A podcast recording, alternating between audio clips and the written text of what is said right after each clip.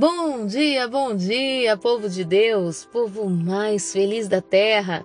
Que dia lindo, dia abençoado, inspirado pelo nosso Deus para nos trazer uma certeza de que nele, em Jesus Cristo, sim, nós somos mais que vencedores. E eu, pastora Lídia Neri, venho com muita alegria ao meu coração compartilhar uma palavra de Deus com você. Hoje eu quero te levar num texto que o Espírito Santo de Deus me revelou, que sinceramente mexeu com as minhas estruturas. Eu gostaria que você prestasse atenção em Gênesis 23, nos versos 1 a 6. A palavra do Senhor nos diz assim: Sara viveu 127 anos. Ela faleceu em Kiriat Arba, que é Hebron, em Canaã. E Abraão foi cumprir o luto por Sara e chorou a sua falta. Depois Abraão deixou ali o corpo de sua esposa e foi falar com os hititas. No meio de vós sou apenas um estrangeiro e um residente. Concedei-me uma posse funerária em vossas terras para que eu tenha onde sepultar o corpo da minha mulher. Os hititas deram a seguinte resposta a Abraão: Meu senhor, ouve-nos. Tu és um príncipe de Deus entre nós.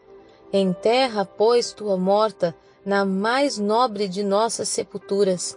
Ninguém de nós se recusará a oferecer-te sua própria sepultura. Pastora, em que esse texto te chamou tanto a atenção? Esse texto ele falou coisas tão profundas comigo. Porque às vezes nós questionamos Deus a respeito dos seus feitos, quando nós não compreendemos o que Deus está fazendo.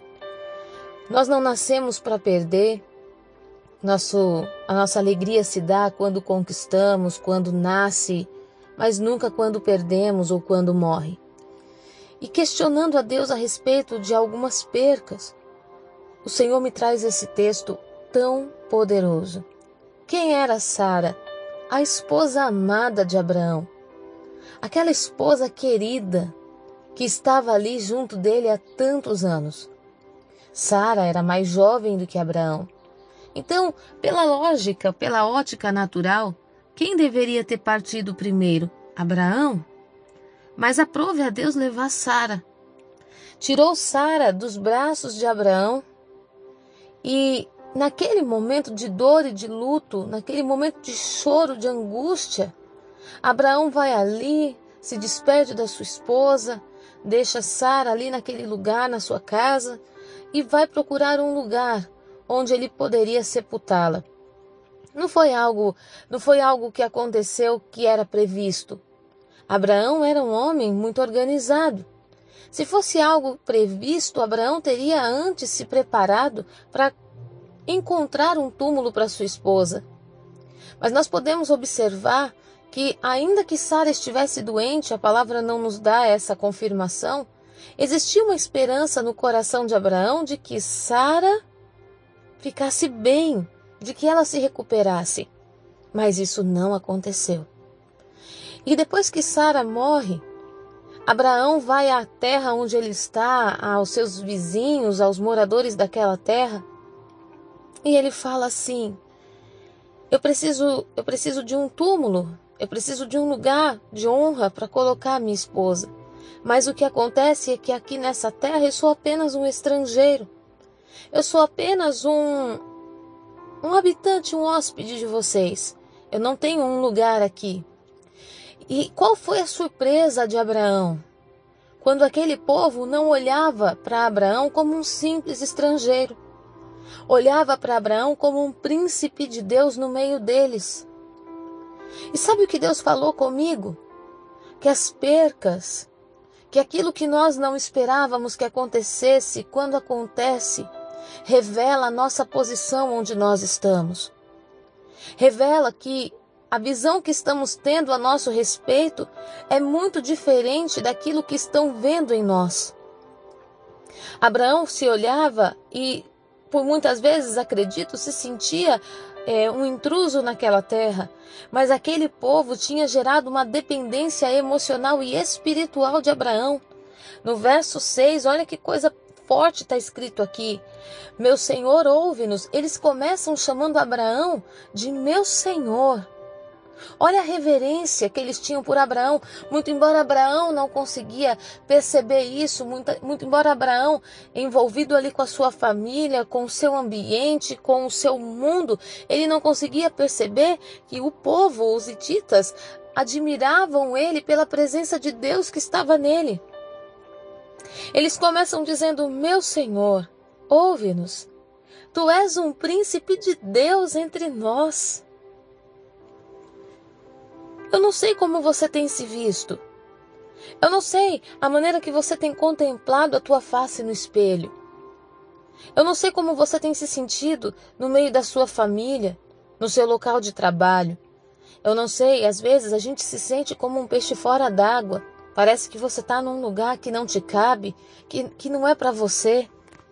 Parece que às vezes você está ali naquele lugar e você fala: Meu Deus, eu estou numa cidade estranha, longe da minha família. Eu estou num, num local de trabalho completamente novo, eu não conheço ninguém. Eu mudei de cidade, deixei meus amigos todos para trás. Eu mudei de, de igreja, de templo. Eu estou numa outra congregação. Eu não estou conseguindo me encaixar aqui.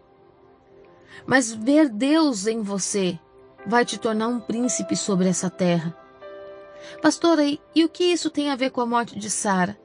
É que foi somente na morte de Sara que Abraão pôde ter revelado sobre si o que Deus pensava dele. Às vezes, nos momentos de perda, nós ficamos tão voltados para a dor. Abraão poderia ter ficado no quarto com Sara, chorando dias e dias e dias e dizendo: Por que o Senhor levou a delícia dos meus olhos? Por que o Senhor levou o meu grande amor. Eu acreditei no Senhor, o Senhor poderia ter curado. O Senhor é o Jeová Rafa, o Deus que cura, e o Senhor não fez. Por que o Senhor fez isso? Mas Abraão, depois de chorar a dor de, de perder Sara, ele sai do ambiente do luto e ele vai do lado de fora para resolver alguma coisa humanamente falando. Ele foi procurar um túmulo, mas o que ele encontrou foi honra de Deus sobre a sua vida. Abraão saiu para procurar um túmulo, mas ele encontrou o posicionamento de Deus a respeito da vida dele naquela terra. Eu quero te dizer nessa manhã, os ambientes de perdas vai revelar a tua posição nesse lugar onde você está. Vai revelar quem é você nesse lugar onde você está. No ambiente de perda, muitas pessoas comovidos com a dor de Abraão, pôde então declarar sobre ele algo que nunca tinha sido dito. A admiração, a alegria que tinha em ter Abraão no meio do seu povo. Em nome de Jesus Cristo, nós podemos prestar atenção que, se você observar bem o texto, você vai perceber que era cultural essa questão do túmulo. As pessoas mais ricas da cidade, elas tinham o hábito de construírem templos, ou melhor, sepulturas, né? Sepulturas suntuosas, cheia de significados, simbologias, cheia de situações ali que mostrasse o quanto ela era uma pessoa honrada em vida.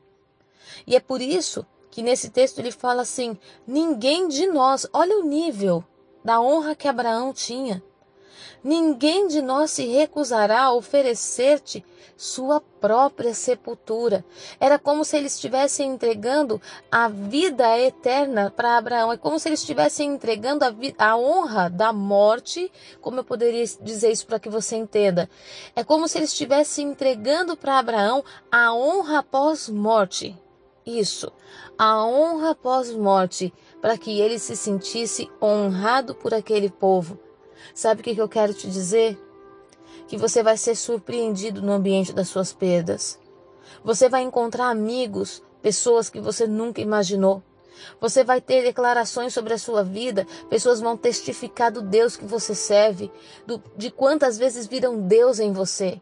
Pessoas vão falar com você a respeito da admiração que tem, da condição de príncipe e princesa que você tem nessa terra, nessa família. Eu sei que muitas vezes você tem se sentido deslocado, mas eu venho em nome de Jesus Cristo te dizer: Não se feche no ambiente das perdas, porque nesse tempo Deus vai exaltar você. Deus vai te exaltar. No verso 7, se você ler, Abraão levantou-se e se inclinou diante do povo daquela terra, os filhos de Et. Por que que Abraão se inclina? Porque ele não se enxergava com essa honra. Ele fala: Como é que eu posso receber isso? Eu não estou acreditando no que eu estou recebendo. Ele se prostra numa condição de servo, quando ele era um príncipe. Mas Abraão foi arrogante? Não.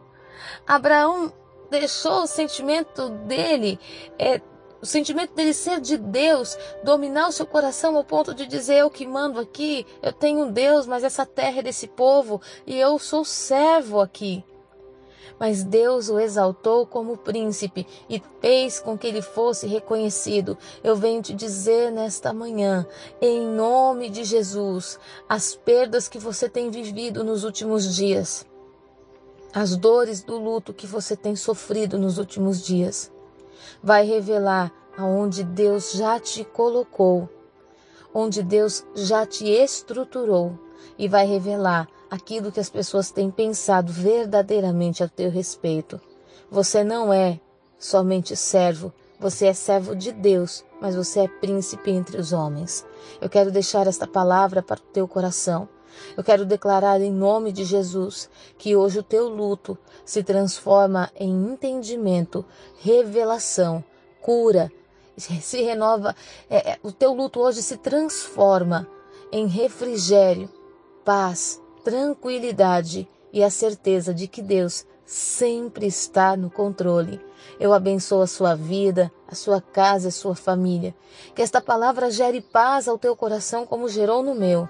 Que esta palavra gere alegria no teu coração, como gerou a certeza de que Deus é por nós e ninguém será contra nós. Em nome de Jesus, que seu dia seja lindo e abençoado. Fique na paz.